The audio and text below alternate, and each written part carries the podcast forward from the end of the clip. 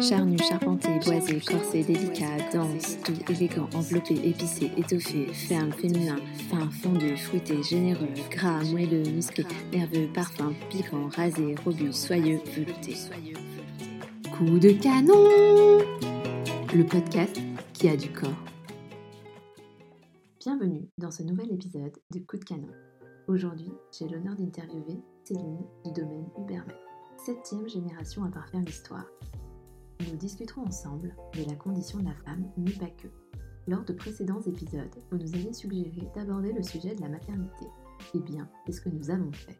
Une femme déterminée et vigneronne, nous démontrera que son métier est compatible avec sa vie de mère. Alors, restez avec nous, ça arrive maintenant. Bonjour Céline, merci beaucoup d'avoir accepté d'être notre nouvelle euh, invitée pour euh, le podcast Coup de canon. Euh, donc si on refait une brève introduction, donc euh, vous, vous avez fait une carrière dans la communication et le conseil en management. Vous êtes aujourd'hui à la tête d'un domaine familial de 10 hectares au cœur de l'Alsace et je crois que vous êtes la septième génération aujourd'hui à parfaire l'histoire du domaine. Est-ce que vous pouvez, dans un premier temps, nous dresser votre portrait et retracer un peu votre parcours et nous dire un petit peu, euh, voilà, l'histoire du domaine et comment cette envie de travailler dans le vin, finalement, est arrivée chez vous? Euh, bonjour, oui, alors c'est, euh, moi j'ai pas un parcours effectivement, euh, classique dans dans pour une vigneronne, voilà. En fait, je suis je suis née donc, dans sur le domaine familial, alors qui est en fait sur deux lieux. Donc, mes parents vivaient sur la partie où il y avait plutôt la la toute la partie agricole, tracteurs, machines etc. et mes grands-parents étaient dans le cœur du village, là où se trouve la la cave qui date de 1728. D'accord. donc c'est vrai que je voyais moins la partie cave quand j'étais petite que que la partie vigne. donc j'ai grandi là-dedans, j'ai détesté aller travailler dans les vignes quand j'étais petite et ado parce que voilà, euh, mon père me sortait, euh, du lit à 5:00 du matin pour les vacances d'été, autant dire que quand on est ado, on n'aime pas trop ça. Mais euh, par contre, la partie vin m'intéressait, dans le contact avec les gens, la dégustation et cetera.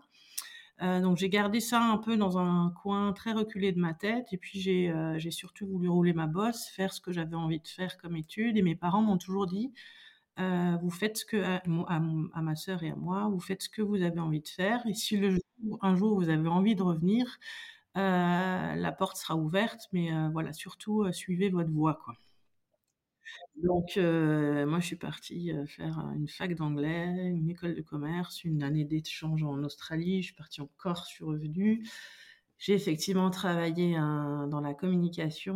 Euh, j'ai fini consultante dans des gros projets euh, d'intranet à Paris en habitant Avignon pour une, entreprise qui était basée en Alsace. Euh, jusqu'au jour de mes 30 ans, je me suis réveillée à Paris en me disant Mais qu'est-ce que tu fais là?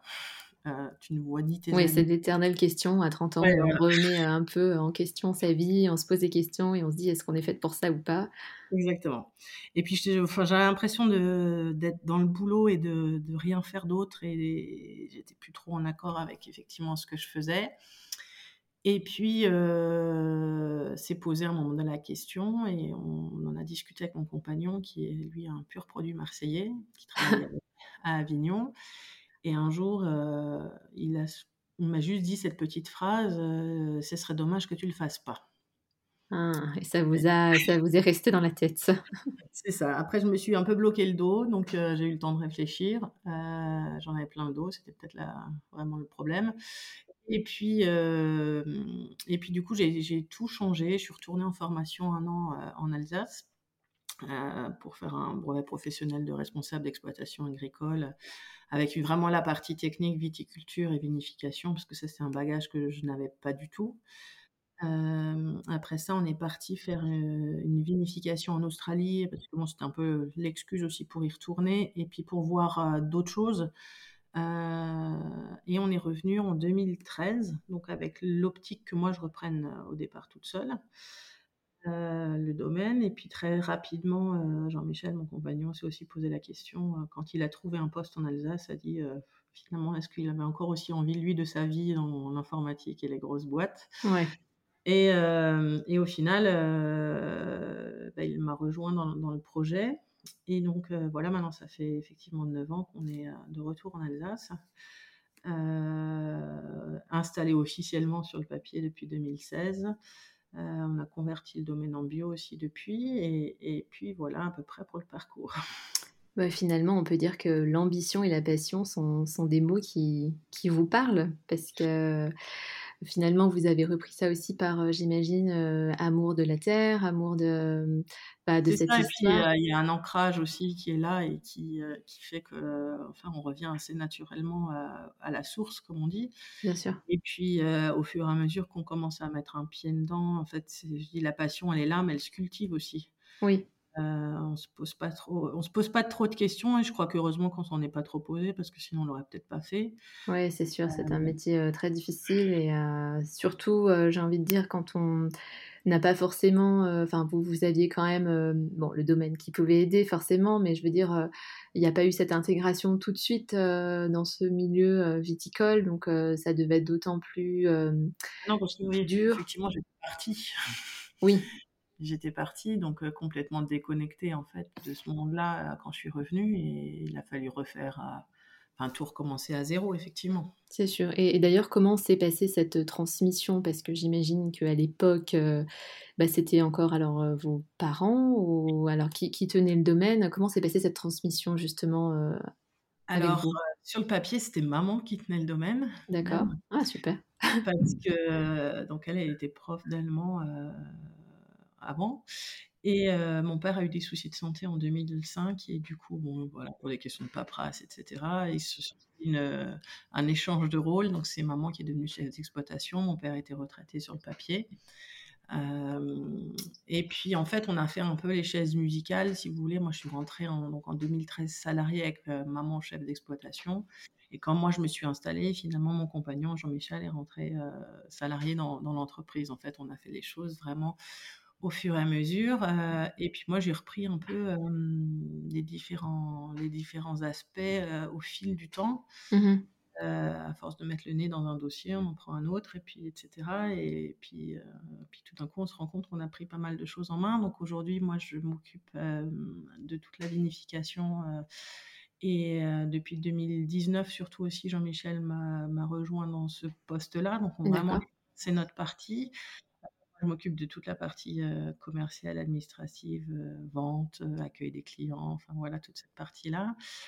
Je n'arrive malheureusement pas à mettre les pieds dans les vignes parce que voilà, bah, quand on fait tout le reste, ça devient un peu compliqué. J'arrive à sortir une demi-journée pour tailler, pour me dire, heu: «J'y suis allée» parce qu'avant qu'il termine quand Ouais, même. c'est sûr. Mmh Mais c'est vrai que c'est, dans la période aussi qui est très chargée pour moi dans les dans les salons et la partie commerciale. Ouais, j'imagine, Voilà, j'imagine et donc aujo heu aujourd'hui, vous vous employez, com combien de personnes au domaine avec vous? Alors c'est en plein changement en ce moment, heu, donc donc il y a Jean-Michel qui est à plein temps. On a une personne qui est là, entre 2 entre 1 et 3 jours par semaine là sur l'année, selon les selon les périodes et on vient d'embaucher quelqu'un qui pour l'instant est là à plein temps jusqu'à la fin de l'année, qu'on est en train de former, voilà. Donc heu, ça se dessine un peu au fur et à mesure parce que, bah, on prépare aussi le départ un peu, heu, progressif de mon père à la retraite qui lui s'occupe de toute la partie viticole, qui pilote la partie vigne, heu, voilà. Donc on sait que sur ce volet-là, il faut qu'on il faut qu'on recrute quelqu'un de voilà, pour nous pour nous accompagner là-dedans. Oui, d'accord. Donc le Voilà. le papa est toujours, heu, veille toujours au grain, heu Oui, je pense qu'il ira au grain jusqu'au jusqu'au bout, hein. S'il est pas à côté d'un tracteur ou d'une machine avec un projet dans la tête et tren trente-six mille idées à la minute, heu, c'est qu'il est c'est qu'il est plus parmi nous, quoi. Oui, oui, oui. Non, mais j'imagine que ça doit être très dur de de se détacher de ce qu'on a créé, de ce qu'on a fait, heu, mais que ça doit être aussi, heu, une grande fierté, heu, bah, que ça perpétue, de génération en génération et justement, bah, qu'est-ce qui fait que votre métier de vigneronne aujourd'hui, fait de vous une femme accomplie que vous êtes? Ouh là! C'est difficile de c'est une question bien compliquée à répondre. Mais en plus, heu, bon les choses se se posent aussi un petit peu maintenant, heu, au bout de on arrive sur le 1er cycle de 10 ans. Mon père aussi nous a un petit peu bousculés là en fin d'année dernière pour qu'on change le nom, du domaine. Parce qu'il a dit, oui, il y a le domaine, ça porte son nom aujourd'hui, Hubert Metz, mais il a dit: «Aujourd'hui, Hubert, c'est pas c'est plus lui le patron», comme il dit. Heu et puis on a on a quelques concurrents aussi qui portent des noms d'hommes avec le même nom de famille donc hem, on s'est dit que c'était un petit peu l'occasion aussi de se démarquer. par ça. Donc ça, c'est aussi un peu les alors j'ai eu beaucoup de mal, en fin d'année dernière quand j'ai vu les premières étiquettes sortir avec mon prénom dessus, heu, voilà, maintenant je commence à l'assumer un peu plus, heu, un peu plus. Heu, on voulait faire un changement tout en douceur sur les étiquettes pour pas bousculer notre Ouais, clientèle. j'imagine. On se dit, «Bah non, bah si les gens changent, autant tout changer». Donc là, on est en plein dans le Ouais, vous êtes dans la conduite du changement, plus, Ouais, plus. ouais. Plus, plus, c'était, bah, c'était, c'était ma spécialisation, dans mon ancienne vie, la conduite du changement, donc enfin, on revient on y revient toujours. Heu, voilà donc heu, qu'est-ce qui qui fait? Il y a y a pas un facteur qui je pense que c'est un tout, c'est un équilibre, heu, une prise de confiance aussi dans ce qu'on fait, je pense au bout de quelques années et puis, même si même si on est toujours en train de réécrire une partition, les toutes les années sont différentes. On a bien vu entre les 2 dernières années, on est passé d'une année extrêmement, humide, l'an dernier à une année extrêmement sèche cette année. Donc heu, voilà, après on peut pas dire rien n'est jamais écrit. Heu, on se repose tous les ans, les mêmes questions et puis c'est ça aussi qui fait que c'est un métier absolument, fascinant parce que parce Oui, oui, c'est ça, puis, toutes les années, c'est différent comme vous l'avez dit et puis j'imagine qu'aussi, le fait, de de faire ce travail, en couple et à 2, ça doit être, aussi, bah, je veux dire déjà très formateur, Oui. personnellement et puis, heu, je veux dire être épaulé et savoir, heu, ce que l'un et l'autre vivent, je pense que c'est, enfin ça ça aussi, ça doit aider dans dans cet accomplissement aujourd'hui.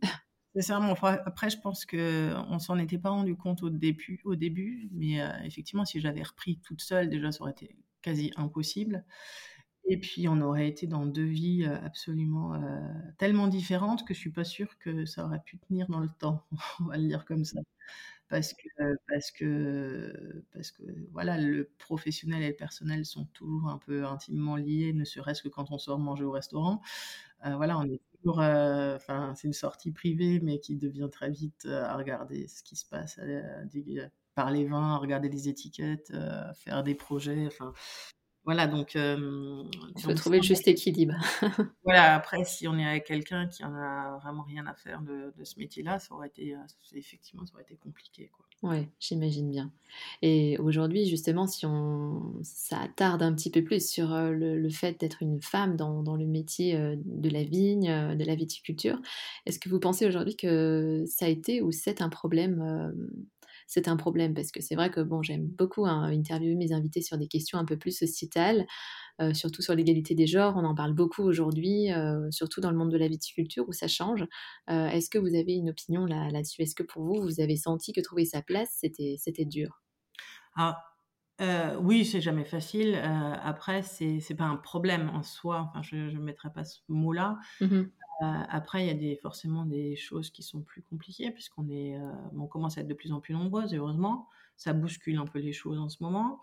Moi je suis revenue en formation aussi en 2011, heu, quand remis je suis retournée sur les bancs de l'école et c'est l'année où en fait l'association des divines d'Alsace s'est créée en Alsace, donc l'association des femmes, heu, des femmes du monde du vin, heu, où on était déjà 50 à l'assemblée générale de constitution. Ah oui, Il a déjà montré qu'il y avait c'était un sujet qui qui parlait à nombreux enfin, à de nombreuses femmes dans la région.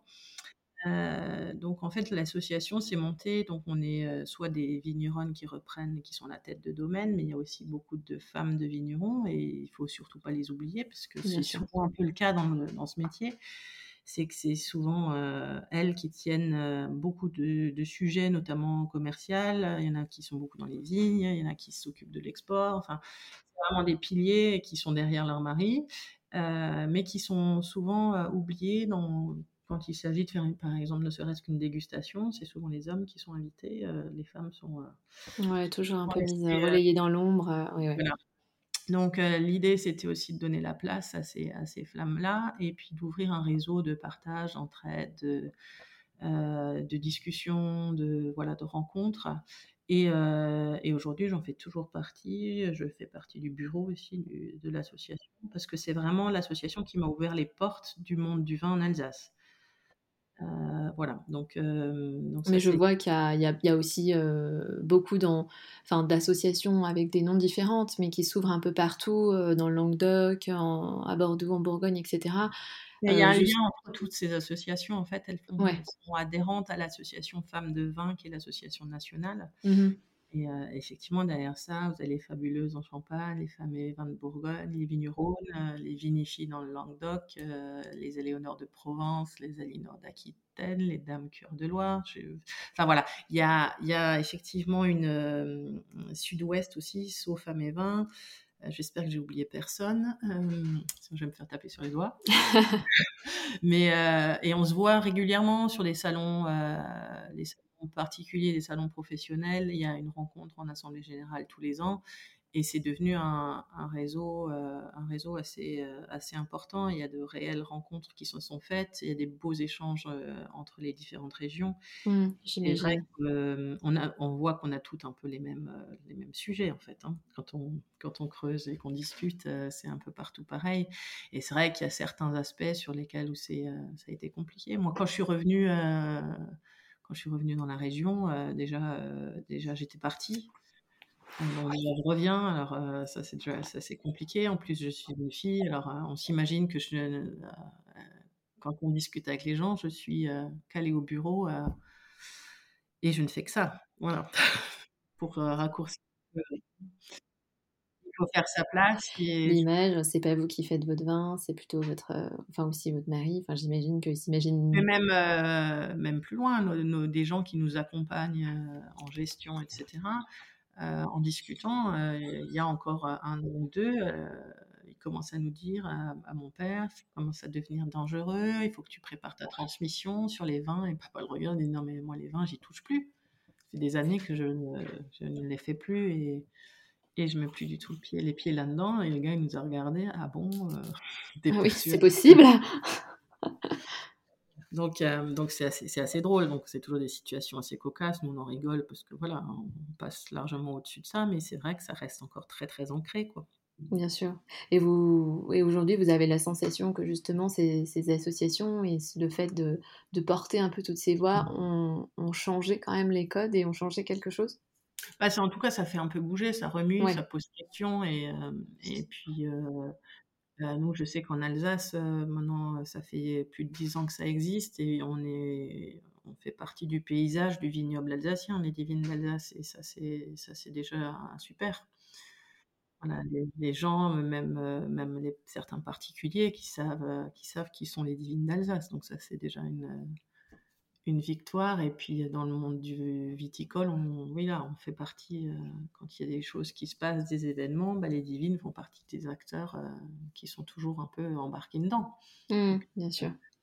Donc euh, c'est ce qu'on c'est ce qu'on voulait et puis c'est vraiment un réseau et c'est vrai que moi aujourd'hui si j'ai n'importe quelle question, un problème, voilà que ce soit un- une question de, de douane, de transporteur, de n'importe quoi, euh, je vais me tourner beaucoup plus facilement vers euh, vers les filles qui font partie de ce réseau-là que n'importe qui d'autre quoi. Bien sûr. Oui, j'imagine qu'il y a aussi euh, toute cette partie un petit peu, enfin, euh, partage des connaissances en plus que- du fait de porter des messages. Enfin, je, je vois très bien une, une sorte de, de communauté en plus, bien évidemment.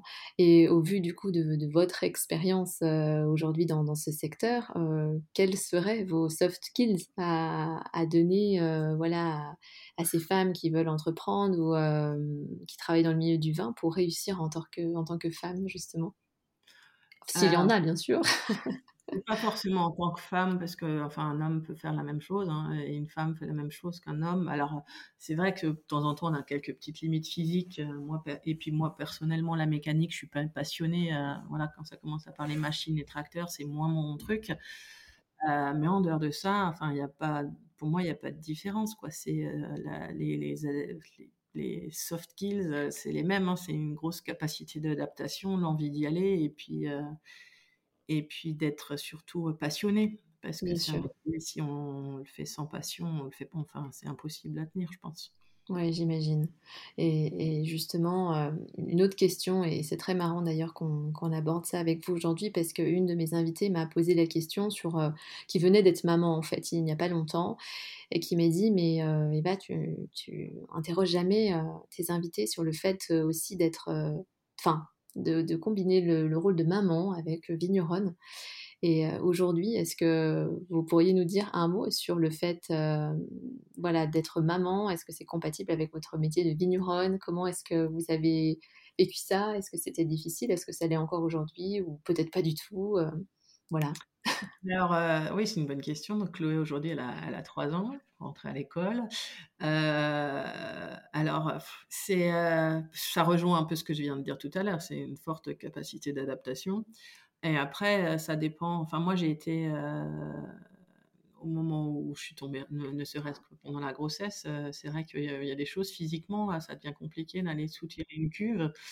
Et nous, ça a été le moment où Jean-Michel qui, a pris aussi un peu la main dans la cave et a Mmh pu, mh. heu, a pu faire des choses, et puis j'ai été très soutenue par lui et puis par mes parents aussi qui ont repris un peu certains Bien sujets sûr, à un moment donné où où j'étais un peu moins moins présente. Mais après en fait on s'adapte. Alors moi, j'ai peut-être l'avantage, c'est que j'ai toute toute ma vie étudiante et plus et plus tard j'ai, heu, j'ai, beaucoup travaillé la nuit et fait mes études, heu, voilà, je bossais plus, j'étais plus un oiseau de nuit. Donc heu, ça bah, quand j'ai eu Chloé petite, j'ai rattrapé beaucoup de dossiers, heu, de choses, qui pouvaient être faites, de paperasse et cetera, bah, plutôt, plutôt le soir. Mais mais après on a une chance dans ce métier-là, c'est que, voilà, on a des horaires, on n'est pas dans un horaire de bureau et puis, bien sûr, quelque chose qui doit être fait après, on arrive à s'adapter à peu près et puis Clo enfin, elle s'était aussi adaptée, hein, je pense que c'était un travail d'équipe. bien sûr. Heu, elle avait moins de 10 jours, heu, voilà, je me suis retrouvée toute seule ici avec des gens, heu, qui venaient de faire une dégustation, beh, voilà, j'ai pris porte-bébé, hop, clac, dans la cave et puis elle dès le début. On a fait l'inventaire, les stocks, elle était, voilà, dans la poussette à côté, enfin, Oui, elle a été immergée, directement dans le bain, Un casque anti-bruit, heu, pour tout petit. Heu, du coup, grâce à ça, voilà, au à côté du pressoir, en salon, on l'a trimballé on l'a trimballé partout avec nous. Alors c'est vrai pas toujours évident, mais hem, mais on bon, s'adapte. Ça ça se fait. En fait, c'est comme, heu, c'est comme reprendre un domaine. On se pose pas trop de questions et puis, en fait, c'est on apprend au jour le jour. C'est comme devenir maman, c'est ça s'apprend ça s'apprend pas, hein, ça Oui, oui, ça vient, heu, au fil, fur et à mesure, puis il y a des choses qu'on sait, et puis on revoit surtout. Je pense qu'avant, je me je pinaillais sur des trucs, sur lesquels, voilà, aujourd'hui, y a un dossier, heu, un dossier à finir, heu, je m'étais mis un objectif de tel jour. Bon, s'il est fait le lendemain ou 2 jours après, je suis moins je suis un peu plus souple peut-être, Ouais, OK, ouais, la souplesse, la c'est souplesse, peut-être l'âge aussi, on prend de la maturité et c'est on on relativise un peu sur ce sur ce qu'on fait. Exactement, exactement. Il devient sage peut-être? Non, j'en sais rien, ça c'est c'est une boutade, mais On entend, heu, aujourd'hui souvent la notion de vin féminin, le vin au féminin ou le vin est une affaire de femmes. Heu, justement, j'ai j'aime aussi interroger, heu, mes invités sur le sujet, mais que pensez-vous de ces termes du coup, Céline? oh là, alors je suis pas du tout, alors moi ça me parle pas du tout. J'ai pas de clients qui me font des, réflexions comme ça non plus. Heu, je pense qu'un vin, c'est une personnalité, c'est celui qui le fait, que ce soit un homme ou une femme. Heu, un homme peut faire des vins très délicats et des femmes Mmh peuvent faire des vins hyper puissants. Moi, je pense que c'est vraiment lié à à une sensibilité, une personnalité, plutôt qu'à être un homme ou une femme. Enfin, Oui. moi, c'est un un mot que j'aime pas, pas Oui, trop. que vous n'aimez pas, oui, bien sûr. Bah, moi, je dis souvent qu'il est que des fois, c'est un petit peu trop, heu, catégorisé, un peu trop genré aujourd'hui dans notre société, que ça veut un peu, heu, tout et rien dire à la Oui fois donc ça veut dire? Enfin, c'est c'est quelle est la définition déjà enfin, qu'est-ce qu'on peut mettre là derrière? C'est déjà pas évident, quoi. oui, bien sûr. Non, mais parce que c'est vrai que je j'ai j'ai recensé pas mal d'opinions là-dessus et voilà, les je sais que des des jeunes générations qui avaient repris des domaines et qui étaient, heu, bah, les filles, heu, les filles qui reprenaient, heu, voilà, on on leur disait par exemple des choses, heu, de type, bah, vous êtes, heu, enfin vous avez pas la la du charisme d'une vigneronne. Enfin, je veux dire, les... voilà, il y avait beaucoup de, de, de petites expressions qui faisaient que... euh, Oui, mais non, bien sûr, mais ça, on en entend, on en entend forcément. hein, euh, Moi, euh, moi, j'en ai entendu aussi, mais c'est pas forcément lié au vin. C'est ouais. plus au, fait d'être une, une femme qui reprend.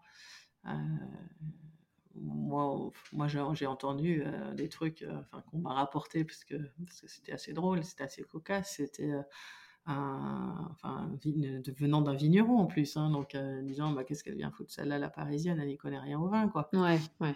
Voilà, donc, donc moi, ça me fait, enfin, ça m'a, ça m'a peut-être un peu fait du mal au début. Aujourd'hui, j'en rigole. Et après, chacun raconte. euh, Oui, c'est un peu facile de, de critiquer aujourd'hui. hein, c'est... Oui, la On critique, a la critique, on a la critique facile. hein. la critique est ouais, effectivement très aisée. Et puis après, c'est comme tout, hein, qu'on soit un homme ou une femme, il faut, euh, voilà, faut, rouler- faut, faut faire le job et, prendre position un peu et puis, euh, et puis rouler sa bosse et puis on, avance et puis après avec l'expérience enfin moi c'est euh, assez marrant parce que c'était ça revient à ce que je disais avant quand on change le nom on change les étiquettes etc et, et donc avec le fait de de voir mon nom sur l'étiquette que j'assumais difficilement, je me disais est-ce que je suis, est-ce que je, je suis légitime en fait de mettre mon nom euh, là-dessus? Mhm. Ouais, on a souvent le Euh, syndrome, euh, on entend souvent le syndrome de l'imposteur un peu, C'est ça. Ouais, et en fait, c'est mes clients qui m'ont rassurée. C'est assez fou parce que donc je leur montrais la nouvelle. On l'a on l'a sorti sur le sur le crément en, en premier parce que c'est là où on avait un peu plus de, de questions de concurrence, euh, etc. Mhm. Et puis euh, donc je la montre à des clients qui sont des clients de mes parents, enfin des, des- vraiment des anciens. Mhm. Et euh, je leur dis alors, vous avez vu le changement et tout? Alors ils me regardent et me font, ah, elle est belle l'étiquette. Alors, je dis, mais enfin, l'étiquette, elle a 10 ans déjà, donc on avait juste changé le prénom, on n'avait rien fait d'autre. Alors, euh, je, dis, euh, je dis, mais vous n'avez rien vu dessus? Enfin, je dis, c'est la même qu'avant, mais il y a juste un détail. Alors, ils regardent, ils scrutent et tout, et en fait, ils ne le voient pas. Ah, À un moment donné, je dis, mais enfin, il y a écrit Céline, il n'y a plus écrit Hubert. Ah oui, ah oui, effectivement. Et alors là, ils me disent, mais tu sais, nous, euh, ça fait des années qu'on vient chez Céline. On vient ah, c'est chez super. Céline. Et en fait, c'est eux qui m'ont dit, euh, qui m'ont rassuré en fait dans le fait du changement. Et, euh, et c'était, c'était drôle. Et puis pour eux, c'est pas pour autant que papa n'existe plus. On a eu un- une discussion sur le sujet avec mon père hier. Mais euh, effectivement, on essaie, euh, ça donne aussi un- une nouvelle dynamique, un changement. euh, voilà, ça lance des, des nouvelles choses. Et puis, euh, puis les gens, ils aiment ça aussi. Ils sont tous, euh, enfin, ils étaient tous hyper contents, hyper fiers. Donc, euh, et finalement, ça m'a rassurée parce que moi, je- j'y allais un peu à- avec des pincettes en me disant, oh là là, qu'est-ce qu'ils vont dire Euh. Voilà. Ouais, et puis en fait, Après, euh, euh, il y a toujours des gens qui vont dans le métier dire, ah ben ça y est, là, elle a jeté elle a pris l'ancien. le melon. Mais euh, Non, mais c'est important en tout cas d'avoir aussi cette, euh, cette relation euh, intime hein, avec ses clients. euh, voilà, ça, ça prouve quand même que, que bah, ce qu'on fait, ça plaît et que les, les clients prêtent un intérêt aussi à- au domaine, à l'histoire et, et au vin, justement. oui, et puis ils ont suivi, euh, ils sont toujours là dix ans après. même, Complètement, voilà, même s'il y a encore écrit Hubert euh, sur les étiquettes, ils savent que c'est nous qui faisons euh, le vin. Et, euh, et ils suivent l'histoire de, de la maison, donc ça c'est ça c'est chouette parce qu'aujourd'hui d'arriver à garder ses clients, les gens sont quand même dans une dans des moments de consommation et des et- à zapper très facilement, etc. Mais euh, voilà, garder une clientèle fidèle, c'est chouette, c'est chouette. Et puis il y en a certains qui ont connu mon, mon grand-père, donc ça c'est génial. Ouais, ouais, ouais. Quand on se dit qu'il il était né en 1912, quoi, donc. euh, donc euh, voilà, il y, en a, ils sont, c'est la troisième génération chez qui ils Ah oui, qui. Ah, c'est super. C'est super. Mais justement, si on s'attarde un petit peu euh, voilà, à l'histoire et au, au changement, est-ce que pour vous, aujourd'hui, vous avez perpétué un peu le savoir-faire, euh, je dirais, la façon de faire, euh, d'élaborer vos vins, ou est-ce que vous avez réalisé des ajustements Euh, On pourrait justement je, évoquer tout à l'heure, vous me parlez de toute cette notion de, certification bio, de ce travail raisonné. Est-ce que vous avez fait des ajustements ou est-ce que vous avez... Alors, alors j'ai une chance, c'est que on est assez raccord avec mon père sur les styles de vin qu'on aime. Et après, on n'a pas eu un changement brutal parce que papa était déjà très très engagé sur les questions environnementales. Euh, avant le bio et avant, avant les HVE, les Terravitis et tout ce qu'on pouvait entendre, existait un, label en Alsace qui s'appelait Tiflo, qui était assez restrictif déjà. Donc, euh, en fait, quand ça s'est lancé dans le début des années 90, à l'époque, euh, il était tout de suite, euh, tout de suite ancré, enfin, faisait partie des, premiers membres à, suivre ces cahiers des charges. Il faisait partie du réseau Vigne Vivante qui travaille vraiment sur les questions de fonctionnement, vie, vie des sols et des terroirs, etc. donc, nous, on a vraiment un peu continué, continué dans ce sens-là. Mmh dans les vins, dans les vins, on a, on, est un peu pareil, c'est qu'on on est très peu interventionniste et papa l'était déjà pas trop non plus. Et, et aujourd'hui, il nous suit vraiment dans ce dans ce mouvement-là. Il est même si même s'il goûte plus forcément toujours souvent. parce que l'année dernière, je me suis fait petitiller parce qu'en fait, la veille de la mise en bouteille, je l'ai appelé en disant «Ah, Papa, t'as même pas goûté ce qu'on met en bouteille demain. Donc, je l'ai appelé, je tremblais un peu en disant Ça va Parce que maintenant, si, si t'es pas d'accord, enfin, c'est trop tard. Quoi. Oui, j'imagine. on peut plus en refaire là. Voilà. c'est marrant parce qu'hier, on a goûté les pinots noirs du, du, millésime en cours. Là. Donc, j'ai dit T'as vu, je vais prendre de l'avance cette année. On en, on un peu. Mais, mais c'est vrai qu'on a. Après, nous, on est, on est très amateurs de vin plutôt très sec. Donc, il y a c'est peut-être là la différence où mais c'est pas forcément lié à, mon père ou à nous, c'est plus aussi une question de, consommation actuelle. C'est vrai que les gens dégustent de moins en moins, enfin boivent de moins en moins de vin sucré, donc c'est vrai que les vendanges tardives, etc., on en fait un petit peu, mais voilà, c'est oui, c'est plus votre volonté. Euh, mon père faisait encore des pinot gris avec un peu de sucre. Nous, c'est vrai qu'on a tendance à les faire euh, secs. Voilà, mais on, reste vraiment sur sa, sur son, sa lignée. puis, il était toujours à, tester des choses. Et puis, c'est vrai que nous aussi, on aime bien. Euh, voilà, tous les ans, on se dit, il oh, faudrait simplifier la gamme, etc. Parce qu'on mmh a toujours des, voilà, des tarifs qui font des kilomètres parce qu'il y a plein de cuvées. Euh, oui, c'est vrai. Et que Mais c'est ça qui est bien aussi en Alsace, c'est qu'au moins on a le choix et, euh, et je trouve que, que c'est d'ailleurs très plaisant cette région. Enfin, moi je, je suis tellement fan des vins d'Alsace et euh, voilà, après, voir tout le travail différent que peut faire un domaine, euh, enfin, oui, moi, ça me fascine. mais avec 10 personnes, avec des goûts différents, on arrive à trouver quelque chose pour tout le monde. Exactement, exactement. Et puis voilà, cette année, voilà, encore, encore une fois, on a encore testé un truc, on s'est un peu amusé à faire une petite cuvée test. Voilà, donc on vient d'en sortir deux, deux de fin de l'année dernière, la dernière mise en bouteille. Donc bon, voilà, peut-être revoir rajouter des lignes encore, mais oui, bah, c'est le côté aussi euh, plaisant, je dirais. Euh, enfin, en tout cas, du, du, du côté de, de, vigneron qui parfois euh, peut être quand même très, très compliqué. oui, oui, oui. Si vous voulez bien, maintenant, Céline, on va passer à la troisième et dernière partie que j'appelle la Madeleine de Proust. Est-ce que vous auriez une ou des femmes qui vous inspirent aujourd'hui et pourquoi? Ah, Ça, c'est la question piège chez moi, puisque j'ai vraiment beaucoup de mal à, à dire, enfin, déjà petite, j'avais jamais de d'idole ou de choses comme ça, donc je, je suis pas trop. moi, enfin, c'est plus des, rencontres, des gens où, voilà, des des gens qui vont m'inspirer, on va dire, sur un petit moment, voilà, où, où, je me dis tiens, ça c'est des, des, gens qui sont très intéressants, mais de j'ai pas de nom là comme ça à donner. Non, après c'est pas une question piège. Hein. Des fois, effectivement, il y, a, y, a, beaucoup de. Enfin, j'ai des invités qui me disent non, mais c'est vraiment toutes les femmes que je rencontre, toutes les personnes que je rencontre. Euh, donc, il y a euh, des qui nous marquent plus que, que d'autres, c'est sûr. Mais euh, moi, enfin, je veux dire, si, si j'en nommerai pas une, mais je nommerai presque en fait toutes les femmes de cette, qui font partie de ce, ce groupement-là, il y a des femmes de vin.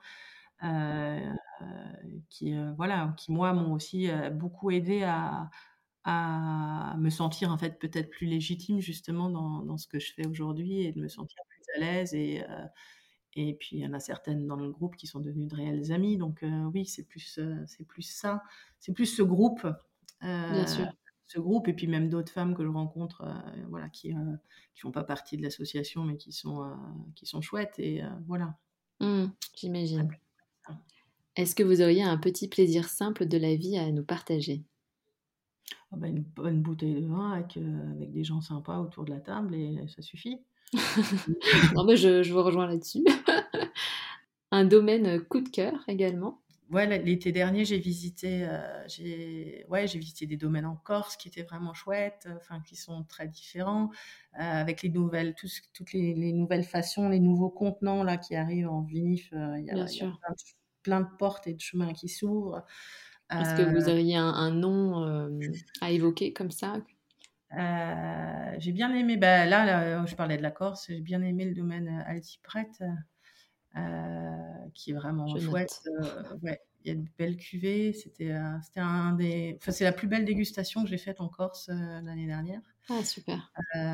Voilà, donc si un jour vous y allez, on a été accueillis parce que mon mon le fils nous avait fait une petite visite, heu, parce que mon agent du sud, heu, connaissait un peu la maison, il m'avait un peu orientée, heu, là-bas. Mmh mh. Hem, voilà, après on a ouais, dans dans les copines, il y en a plein. Enfin, je je après si si je commence à je une, heu, je je sais, hein, je dis toujours qu'on on n'aura jamais assez d'une vie pour, heu, pour tout goûter, pour tout aller visiter, c'est c'est assez terrible, mais bon, c'est ça qui est bien aussi dans le dans ce milieu-là, c'est qu'on s'ennuie pas. Ouais. Après moi j'ai adoré le domaine où j'ai vinifié en Australie et ça, ça a été, ça, ça a été vraiment l'expérience qui m'a permis de me mettre à l'aise aussi avec les les gestes de Est-ce que vous pourriez citer le le nom de ce domaine? Alors, heu, en fait, c'est y a 2 ils ont 2 marques, c'est Heathcote Estate et heu, Yabby Lake. Alors, heu, Yabby Lake est dans la péninsule de Mornington, à côté de Melbourne. Donc maintenant la cave de vinification a déménagé là-bas. Moi, j'ai encore connu celle de Heathcote qui est à 2 heures, heu, 1 heure et demie, 2 heures en voiture au nord de Melbourne. Là-bas, ils avaient toutes les Syrah, heu et 4 ans de grenache. Et heu, sur Mornington, ils avaient Chardonnay et Pinot noir. Et heu, donc c'est des vins qu'on trouve pas du tout ici, qui sont vraiment, ils vendent tout, en local en Australie. Et c'est vrai que quand on est arrivés, c'est par des copains en Bourgogne qui nous avaient, qui nous avaient mis sur cette piste-là.